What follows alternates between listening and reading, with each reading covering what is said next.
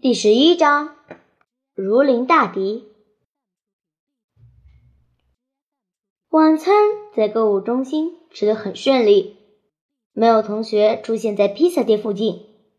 至于电影院呢，一点问题也没有，那里全都是不认识的陌生人。看完电影，他们要穿过整个购物中心到另一头的鞋店去。就在这个时候。意外发生了，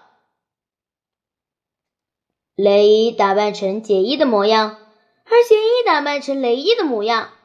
两个人走在爸妈后面大约五十步的地方，看起来就像是他们自己出来逛街。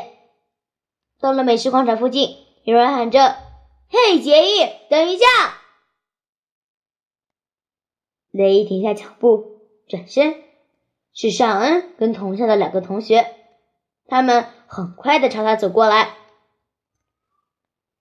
至于杰伊呢，他听到有人喊他的名字，不但没停步，也没转头，反倒是像装作完全没听到一样，继续往前走，像穿个红色运动服的路人。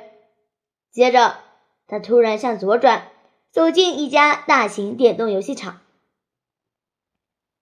所以，当格瑞森夫妇转头看是谁在叫他们的儿子的时候，他们以为看到的是杰伊。他戴着蓝色棒球帽，正在和一个红头发的男孩，还有另外两个男孩讲话。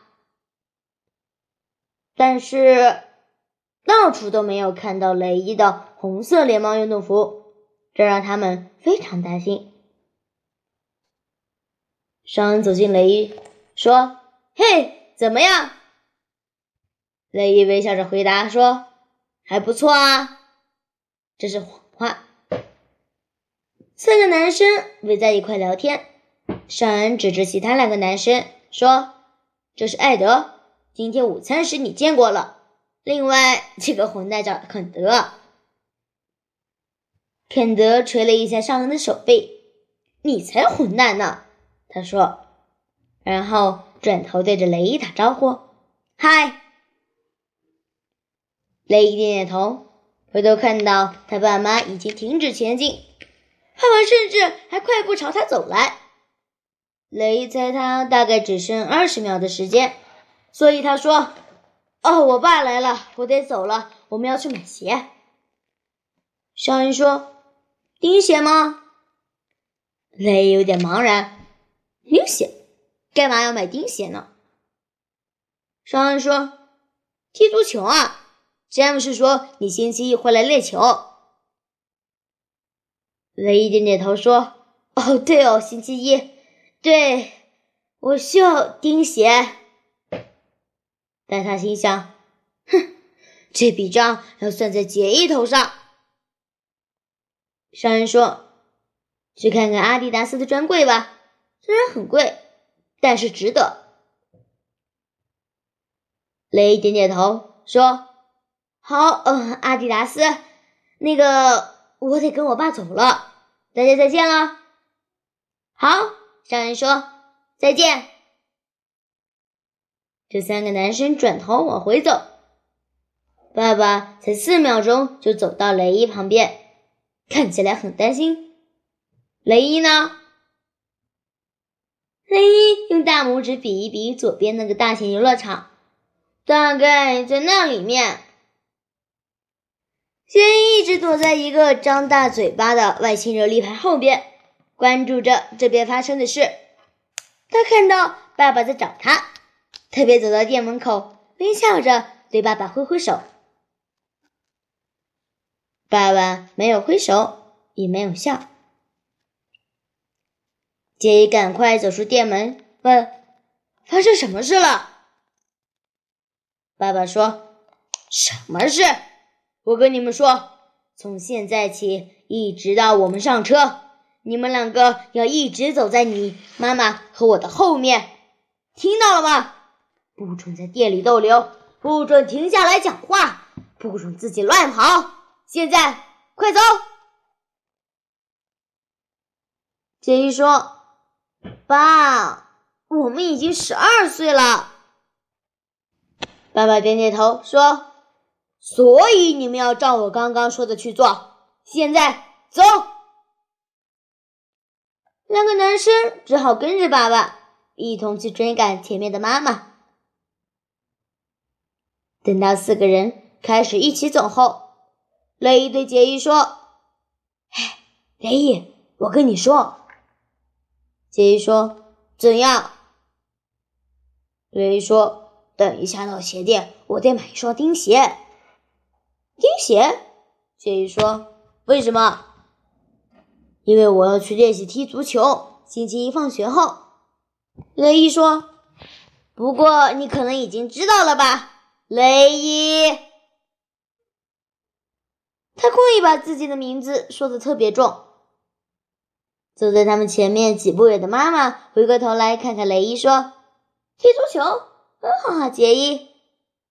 然后他又看向杰伊，问：“那你呢，雷伊？你没有参加球队吗？”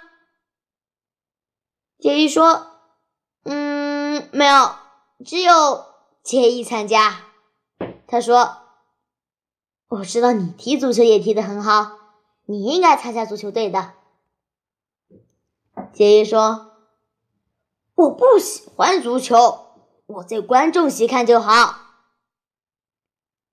嗯，我不希望你自己一个人回家。妈妈说，所以你得参加一些课外活动。我觉得你应该还是试试足球，那是很棒的运动。他往前继续走时候，雷伊说：“对呀，雷伊，那是很棒的运动。”他说“很棒”两个字时，用力捶了一下杰伊的手臂。接着，他小声说：“还有什么事你没跟我说？还有惊喜吗？”杰伊摇摇头：“没了。”他小声回答：“梅丽莎现在认为杰伊是个猪头。还有，星期一下课后要去练足球。就这样，这是今天的工作成果。您还满意吗？”为了这句玩笑话，杰伊又挨了一拳。是扮成杰伊的雷伊打的。